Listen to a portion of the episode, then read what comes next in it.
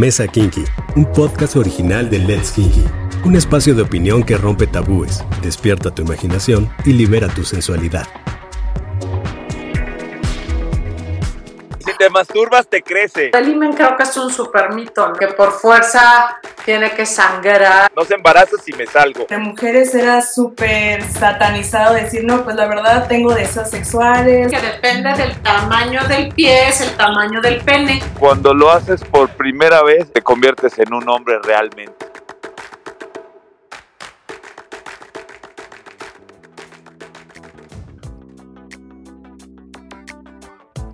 Tal? Soy Aire y una vez más estamos en un episodio más de la Mesa Kinky. Hoy tengo unos invitados de lujazo, de lujazo, y la verdad es que yo creo que es muy probable que todos hayamos escuchado una gran cantidad de ideas y de mitos en el sexo. Principalmente yo creo que los escuchamos desde la adolescencia, a lo mejor un poquito antes. Y realmente para, para eso y de eso vamos a hablar ya de hoy que es lo que me dijeron del sexo y no es cierto. Bienvenidos, Frita y Arturo. Muchas gracias por estar con nosotros.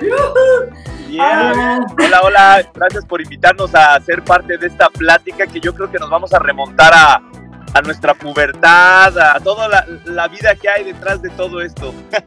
Muy bien, Arturo. Bienvenidos, bienvenidos. Bueno, a mí, a mí lo único que me gustaría, o como me gustaría empezar, porque yo creo que aquí tenemos tema para largo, a mí me gustaría como empezar, ¿y por qué no me dicen de dónde van saliendo los mitos? ¿Es, es cultural, es social? ¿Te lo dicen los cuates en el cole? ¿O es prácticamente papá y mamá los que empiezan con los mitos? Yo, yo creo que va, va con la onda de el ego, sobre todo, ¿no? Del ego de ir descubriendo, porque si nos re- remontamos como en la época de, pues de, de la pubertad, de estudiante, de todo este rollo, pues siempre, va, siempre tenías como un amigo que era como el más experimentado o aparentaba ser el más experimentado porque pues oía las pláticas tal vez de sus papás o veía cosas y él sentía que ya sabía mucho, entonces él decía que ya las había vivido, pero igual no las había vivido y pues es para presumir entre los, los compañeros, ¿no? Yo creo, o sea, en, en el caso, sobre todo de los hombres, así, así somos, o, qué- o no sé qué opines tú, Frida. Como mujer, sí es, viví igual en un rollo muy conservador. Nadie me habló de sexo y entre mujeres era súper satanizado decir, no, pues la verdad tengo deseos sexuales, ya vital. Y prácticamente era de rumores, ¿no? De que vital en las novelas, programas de televisión. Pero en sí, sí, fue un tabú muy impresionante. Y normalmente todos los hombres casualmente no habían tenido relaciones. Yo creo que sí, es más como algo cultural. Generación todavía mis padres nunca me dijeron nada de no me guiaron, nada. Entonces simplemente fue por rumores, por revistas y ya. Simplemente fue muy cerrado en ese aspecto. Entonces los mitos se empiezan como a crear en casa y, y- y los vas creando también con tus cuates, con tus amigos. En el caso de los hombres, como dice Artur, creo que sí hay mucho el tema de farolear, ¿no? De estar diciendo cosas que no. Y en el caso de las mujeres, por lo que estoy percibiendo, es precisamente porque no hablamos. Porque quizá ni siquiera tenemos ese chance de- o no nos damos ese chance ni de farolear. Es mejor te lo callas, ¿no? Así es. Y bueno, hoy en día pues tiene que ver también ahora con la tecnología. Digo, ahora los chavillos que van empezando su vida sexual tienen como más contacto con el internet, más, más facilidad, ¿no? Pues por ejemplo en mi época pues no había internet y pues yo creo que lo más arriesgado, locochón, atrevido cuando eres estudiante es que conseguías una revista con mujeres eh, desnudas, ¿no? Sí, Entonces, entonces ese era así como, como un logro, ¿no? Y ya después, yo, yo pienso que después viene la etapa de las películas, ¿no? De, de Claro. las películas que no a fuerza son pornográficas, pero que tienen una escena de sexo tal vez y que pues cuando estás chavillo, pues te llama mucho la atención, ¿no? Primero, ¿no? Entonces es así como las películas que luego han pasado en, en la tele y todo, pero hoy en día pues ya lo- los chavos y las chicas andan más, eh, pues más avanzados en el rollo de tener todo más disponible, más fácil en internet, no había que esconder las revistas abajo del colchón, ¿no? O cuando vas, al- vas a la a la, ibas a la casa del amigo y el papá es el que tenía ahí unas revistas guardadas y el amigo era el que se aventuraba a entrar al cuarto del papá para sacarlas debajo del colchón. Enseñarte así rápido, volverlas a guardar para que no se den cuenta, ¿no? Entonces hoy, pues ya simplemente en el teléfono ya las tienes más disponibles, ¿no? es que, eh, Sí, es que yo sí creo que, bueno, es parte de la curiosidad y el descubrimiento sexual, todo el tema que, que, en otro tiempo era el tema de la revista o, o andar cachando una peli este, pues quizás subidita de tono sin que llegara la pornografía, o si te encontrabas una película porno, pues entonces ahí empezabas a crear como, como unos mitos. Eh, yo a mí creo que hay varios mitos y alrededor de la masturbación. A ver, ¿por qué no me cuentan cuáles son los mitos que les dijeron acerca de la masturbación que realmente no son ciertos? que si te masturbas te crece. Sí, bueno. No, a mí bueno, dice, no, es que masturbarte es del diablo, no puedes hacerlo, o realmente no hablaban como tal, y como mujer, o sea, no era como que dijeran a mi amiga, ay, ya te masturbaste, o ya hiciste tal cosa, o sea, era un tabú impresionante, y me acuerdo igual con las películas, que llegué a ver y tu mamá también y estaba ahí los charolazos ahí en alberca y súper normal y natural. Y yo dije, ¿por qué como mujeres no hacen eso? O sea, ¿por qué hay tanta prohibición o no es un tema tan hablado? Y sí, o sea, a mí me causó como mucho conflicto igual ese tema de la masturbación porque fue reaprender todo prácticamente. Sí, porque, porque con la masturbación se hablaba de Ah, te va a dar disfunción eréctil, este, o el, típico de déjate ahí, o sea, no te toques, como, te, va, te, va a dar, te van a crecer pelos en la mano, o sea, como que había como todo el tema a través de un mito, que yo no sé si de chiquitos, sobre todo los hombres que como que tienen como mucho más permiso, lo pongo entre comillas porque, porque no, es, no es una cuestión de permiso, pero así era. Ese era algo como el lecture que daban, la lección que te estaban dando todo el tiempo, ¿no? Y, a ver, díganme la verdad, en, realidad pues no pasa nada si te masturbas, ¿no? No, yo siempre tenía como, ya sabes, como la imagen del, del angelito que, te que los que te decían, no, es que eso es muy bueno, es que es genial y es que te sientes después relajado, tienes con mucha energía y tenía también como del otro lado el diablito el de, el de no, es, no, es que si te vas vas a estar muy agotado, ya no vas a tener este concentración en otras cosas y ya sabes, así, todos esos, todos esos mitos que existen rumbo, eh, referente a la masturbación, ¿no? Sí, que está, que está cañón, que evidentemente no, o sea, creo que nosotros como Let's Kinky al contrario, creo que la masturbación es una de las mejores técnicas de autoconocimiento y que realmente puede ser maravilloso para que puedas compartir tu sexualidad con alguien más, primero contigo y luego con alguien más. Oigan, hay otros mitos que están alrededor de los mariscos. ¿Cuáles son esos? A ver si es cierto o no es cierto. Pues que, que si comes eh, pues muchos ostiones o, o, productos afrodisíacos, pues que vas a andar bien pilas, ¿no? Y que vas a tener mucho, andas ganoso, filoso o vigoroso. Claro, que tienen, creo que es de Ecuador y que todos los ecuatorianos son súper plenos porque son súper afrodisíacos y igual hay como con la cebolla un tema ahí. Pero yo creo que es más como el ambiente, ¿no? Tal vez. De yo creo que te hacen que te sugestiones, ¿no? Porque, pues, fíjate, yo tengo amigos que tienen su, su, noche especial, se van, se comen unos mariscos y nada más nada. Nada más y me así, y me así. Y así. y, este, y a veces nada más te, tal vez te sugestionas, ¿no? Por ahí, entonces, bueno, pues luego las amigas comentan, dicen, no, pues eso que fuimos a cenar mariscos y nada más no, no se armó. ¿no? Entonces, pues yo creo que más bien es como el rollo de estar sano, ¿no? Para, para ese rollo. Claro. Sí, más, que lo, afrodisíaco, igual algunas cosas pues sí ayudan, ¿no? Ya es que el mito del chocolate, que si comes mucho chocolate, pero pues es por el azúcar y cosas por el estilo. Pero también a muchos les sirve como de motivación, ¿no? De que dicen, ah, pues ya me comí unos mariscos, ya me comí unas ostras o algo por el estilo, y le entran duro contra el muro y macizo contra el piso, ¿no? Pero bueno.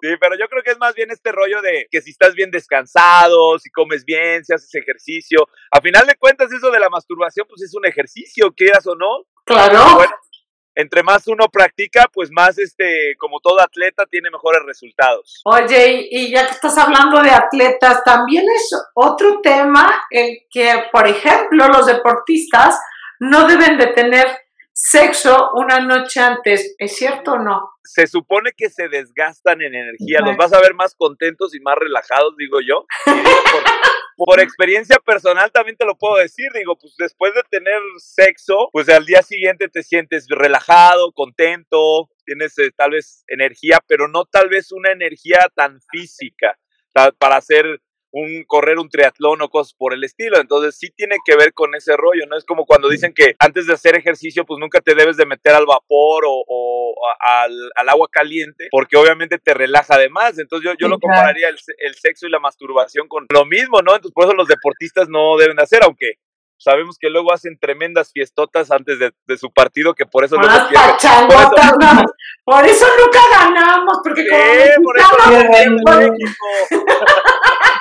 Porque ya estamos a dos personas habiendo unos pachangones locos antes del partido y entonces ya ahí, ahí, no. Ese al final de la historia creo que no es un mito. Sí, sí, evidentemente la sexualidad es un intercambio de energía brutal, ¿no? Entonces, por supuesto, cambia el estado de ánimo en positivo, pero por supuesto físicamente sí, sí hay un desgaste. Oye, sí. También no, no hay que exagerar, porque bueno, yo recuerdo la de pubertad, digo, no sé qué tanto ustedes me dirán del lado de las mujeres, pero del lado de los hombres éramos unos tremendillos chaquetines, ¿eh? Cuando estábamos chavillos. me acuerdo que a cada rato y tenemos un compañero, digo, no es por decir el amigo de primo de un amigo, ¿no? Pero sí tenía, de repente hay dos, tres compañeros de clase que no, bueno, que parecía que eso era como comerse unas papas todos los días, ¿no? Varias veces al día y todo ese rollo, ¿no? Claro, claro, pero evidentemente es sinónimo de ansiedad, ¿no? Yo creo. Y en tu caso, ¿cómo es, eh, Frida? O en realidad... como mujer también, llega una etapa que quieres descubrir más y estás ahí de, no, pues tengo tiempo libre, y te vas descubriendo y conociendo, pero tal vez no lo decimos con tanta espontaneidad espontaneidad ni tan, o sea, es más como un tabú tal vez en la adolescencia, porque ay, o sea, todavía es raro que con tus amigas platiques de la masturbación, etcétera, más con las, no sé, con las parejas tal vez, pero en mi época sí lo hacíamos, pero no lo decíamos. Oigan, por ahí, por ahí está corriendo el mito también, que depende del tamaño del pie, es el tamaño del pene. ¿Qué tan cierto es ese? No, pues ahí sí hay variación y también la nariz, ¿no? También creo que también hay, algo de la nariz. Ah. Pues, pero, a ver, entonces yo les pregunto a ustedes qué prefieren, pies grandes o nariz grande. depende, depende en dónde, ¿eh? Depende. no, pero contesten, nada más me están dando la mm, vuelta. tal vez los pies es mejor, pero aunque no he comprobado ese mito todavía. ¿No? No, no, este, no se han fijado en ese detalle que a ver cómo tiene los pies y luego ven allí y dicen, no, pues iba a doc con la medida. Sí, yo sí me he fijado, la verdad. ¿Para qué digo mentira? Sí me he fijado.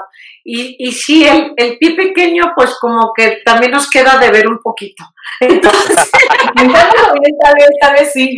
A ver, ya, ya que tocaron el tema, ¿qué les importa a ustedes más? ¿El tamaño o el movimiento? Sí, el movimiento, tal vez aunque te Toque aunque te toque un chiquito pero rinconero. No. También tiene que ver el grosor, tal vez, yo pienso. Porque luego el tamaño cuando es muy grande lastima y si no tienes buena lubricación es un rollazo así de que no, pues mejor no. Es la diferencia, es la diferencia entre lastima y lástima. Entonces, Entonces el, tamaño ahora sí que realmente no importa o sí importa. Híjole, a ver Frida, antes de que yo opine. No, o sea, es más como igual el movimiento, la situación, la persona, los aromas, pero así el tamaño puede que esté súper bien estéticamente grande, pero puede que no lo sepa mover o tenga ahí rollos raros. Pero bueno, en lo personal no me importa el tamaño. Ok, ¿a ti, a ti te importa el tamaño? a mí, la, francamente, por supuesto que tiene importancia, pero no es lo más importante. Coincido con Frida. O sea, para mí es mucho más importante el preámbulo, que la hayamos pasado bien un poco antes, que me haya hecho reír, que, que haya este coqueteo, que se, hay una estimulación de los sentidos.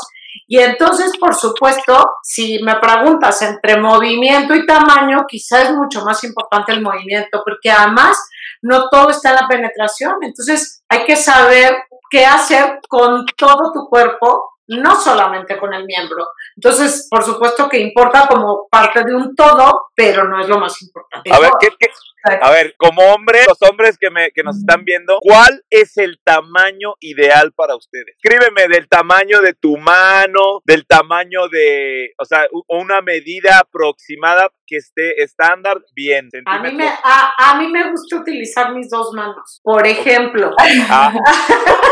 O sea, si agarra, a ver, vamos, para los que nos están escuchando, si están, si están agarrando un plumón, que pues todos los plumones tienen una medida más o menos estándar, ¿cuántos plumones o, más o menos o de qué? o un plumón y medio. Plumón y medio, yo voy por plumón y medio. Sí, plumón, y, medio, O sea, una pluma de esas normales, de esas transparentes color azul, una y media de esas. Sí, pero en reposo. No, es cierto. no. Pues no que no tan grande. No es cierto, era una bromilla, era una bromilla. Oigan, pero, pero es que en realidad creo que vamos a llegar al otro mito, a otro de los grandes mitos, que el tamaño o el pene es el único probador de placer y orgasmos. Y, y, entonces vamos a entrar con todos los mitos de los orgasmos, porque pareciera que solamente la penetración es la que, quienes generan o cómo se generan los orgasmos femeninos. No, pues yo, creo que más bien el tacto y pues bueno, se va a oír medio raro, pero pues la lengua también es... Aplausos, claro un buen instrumento de ayuda, sobre todo eh, de un preámbulo y aparte los que pues luego andan muy cansados o no anda funcionando el, el asunto, lo que sea, o ya hubo mucho de eso, ah, entonces la lengua entra en acción. Sí, tal vez como orgasmos femeninos, te igual veo que hay muy poca información y tal vez los juguetes sexuales son muy importantes, o sea, para conocerte primero y después sabes qué ir guiando a tu pareja y decir tus necesidades y ya conociéndote. Igual que los tiempos de una mujer son muy diferentes a los tiempos de un hombre, ¿no? Y simplemente llegar a un punto que tengan un ritmo pues homogéneo entre los dos y yo creo que ahí se potencializan muchas cuestiones. ¡Ay, qué increíble, pero es que aparte dijo mitos cañones importantísimos, que una es el uso de los juguetes. Creo que también tiene que ver con un preámbulo o eh, para algunos en un caso pues de ayuda también. Exacto, los juguetes sexuales jamás van a suplir a una pareja, ¿no? Por toda la sensación que hay desde igual los aromas, los sonidos, pero sí es una herramienta muy eficiente para aprender a conocerte, conocer a tu pareja. Todas estas tienen hasta vibradores diferentes, son muy sensoriales, entonces yo digo que es muy, muy importante para el autoconocimiento. Sí, la, tecnología vaya que avanzar. Ya están increíbles son computadoras completas. Están increíbles. Y bueno, eh, la verdad es que además para parejas a distancia también existe. O sea, hay una, hay una verdadera joya de, de todo lo que son los juguetes sexuales. Pero Frida tocó otro de los mitos importantísimos, el tema del ritmo, de los tiempos, de coincidir los dos al mismo tiempo, porque creo que este es el mito grandote en las películas, así como brutales. y, bueno, no sé si eso sí exista o no exista y, es la mejor forma o cómo. Pues yo siento que es como un entrenamiento, como eh, yo me imagino así. Tú sales a correr con alguien, ¿no? Y tal vez alguien no tiene el mismo paso que tú, o al revés, tú no tienes el mismo paso que esa persona, pues hay que alentar el paso para estar al mismo nivel o acelerar el paso. Entonces yo creo que es como irse como poniendo de acuerdo y llega un momento donde hay esa química, ¿no? Para que para que funcione y pues ya de la reacción positiva de ambos y ponerse de acuerdo y ya. Es lo que la pornografía convencional, como que te muestran casi, casi desde que es la primera penetración, la mujer ya está gimiendo y ya está ahí súper enloquecida, pero realmente no, o sea, siento que como mujer es tomar tu ritmo, ir las respiraciones, escuchar, porque igual tampoco veo como que estimulen mucho el clítoris y cualquier cosa, simplemente es para el placer del hombre, en las que son los videos más visitados en pornografía, como Pornhub y cualquiera, y como que no hay mucha ya está Artur tomando nota de qué sitios. Ya estoy tomando nota, estoy tomando nota. y yo no sé. sí, no, también. Es que, es que luego es, es, curioso escucharlo de una mujer, ¿no? Porque estamos acostumbrados que entre los hombres, pues lo platicamos eh, muy normal, ¿no? De, y, recomendamos algunos lugares de, de, ocio, que le llamamos, ¿no? De, de, entretenimiento para caballeros y también, pues obviamente el rollo de dónde ver todo, ¿no? Pero pues ya también que la, que hoy en día las mujeres están más abiertas también a recomendar algunas cosas. De hecho, por ejemplo, yo tengo varias amigas que tienen este, tiendas de, de juguetes sexuales, ¿no? Y pues ya te hablan muy abierto, que antes pues no, también no se daba también eso, ¿no? Que las mujeres sean como más reservadas en, hablar de ese tipo de temas, ¿no? Sí, hasta como por ejemplo los juguetes sexuales, o sea, te imaginas, no sé, cuando no tienes apertura de que algo, herramientas muy enormes o cosas así, ¿no? Cuando pueden ser pequeños, compactos, colores bonitos que a ti te gusten. Y igual como pornografía hacia, bueno, mi generación y varias amigas, es como que ya consumimos algo más ético y consensuado y algo más natural, ¿no? Porque los orgasmos de las mujeres exageran sus expresiones faciales, sus ruidos y entonces estamos como muy desvinculados realmente de lo que es un, el placer femenino, ¿no? Entonces yo creo que igual se podría consumir otro tipo de pornografía o de placer, no sé. Que bueno, algunas son muy buenas actrices, ¿eh?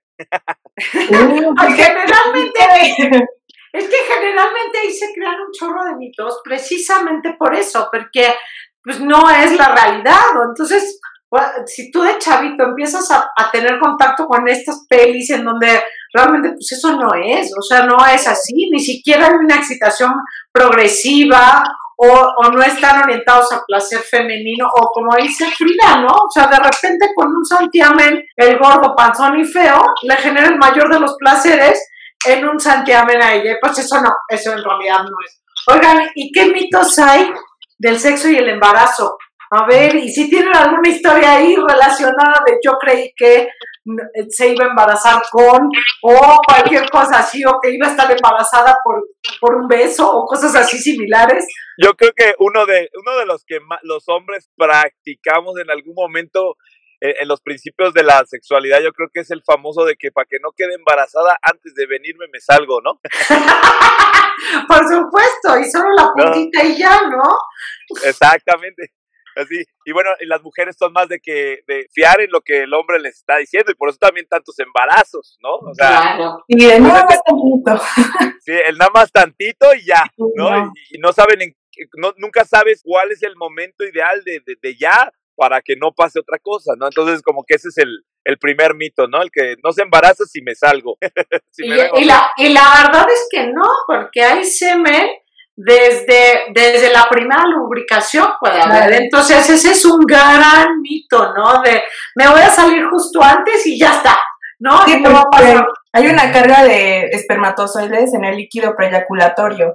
Entonces yo creo que es más como, puede que el ritmo funcione simplemente si conoces bien y llevas un rastro de tus días fértiles, qué pasa, o sea, siento que son muchísimas cuestiones, pero como adolescente piensas que te embarazas hasta por un ¿no? Y no, pues ya ya despidiéndome de todo. Eh, claro, que ese, que ese es un verdadero mito también, ¿no? Que de repente este, muchas mamás pueden decirle a sus hijas de ten cuidado porque con un beso te embarazas, ¿no? Y, de verdad se lo pueden creer, o sea, es que mm. sí, yo he escuchado casos de, de dices, no, espérate, tampoco. A mi mamá le pasó.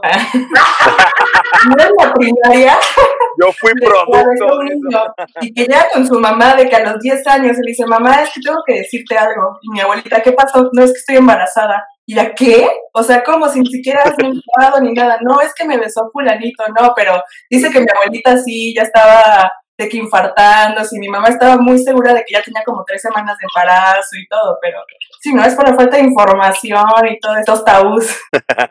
Sí, así es. Pero bueno, pues ahí también el, el, rollo de que con puro toqueteo o algo así podría quedar embarazada según las partes que toques y después dónde toques después, ¿no? También ese es otro de los... de que, no, pues cuánto viven, cuánto sí, Exacto, exacto. De, que casi, casi no te acerques porque en la mano tengo todo todavía.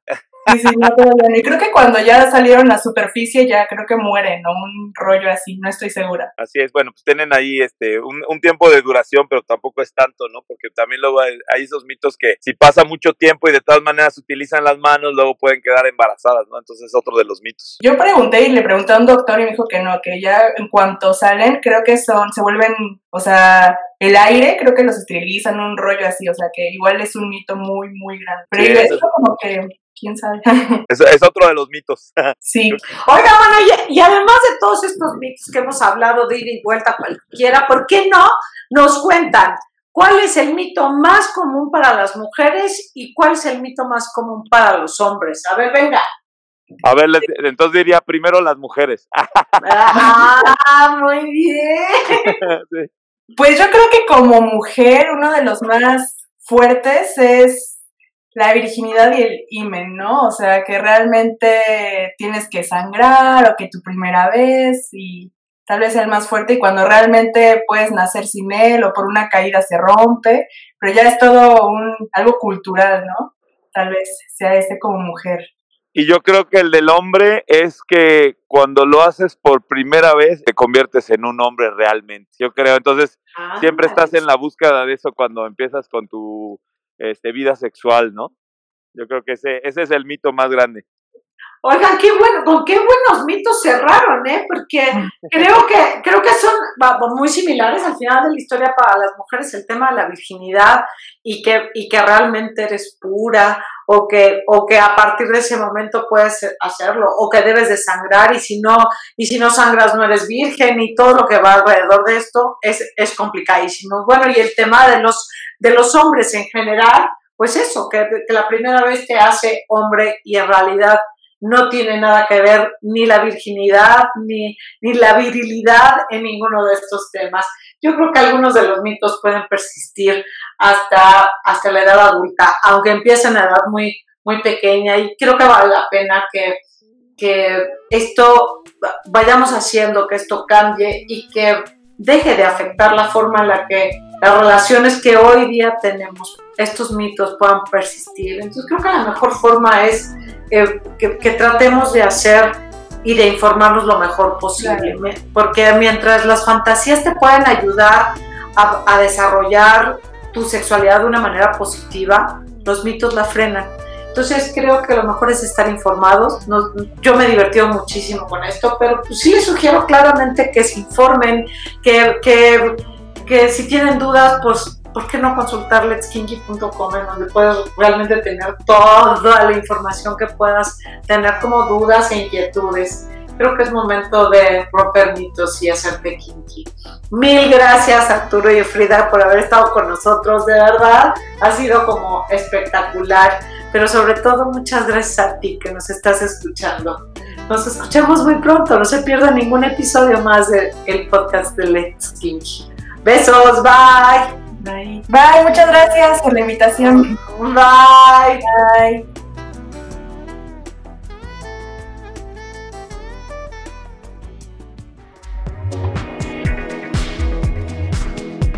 Sigue nuestro canal y no te pierdas ningún episodio de la serie. Recuerda que las opiniones de los podcasters no representan necesariamente la postura de la marca. Let's Kinky, dale sentido a tus sentidos.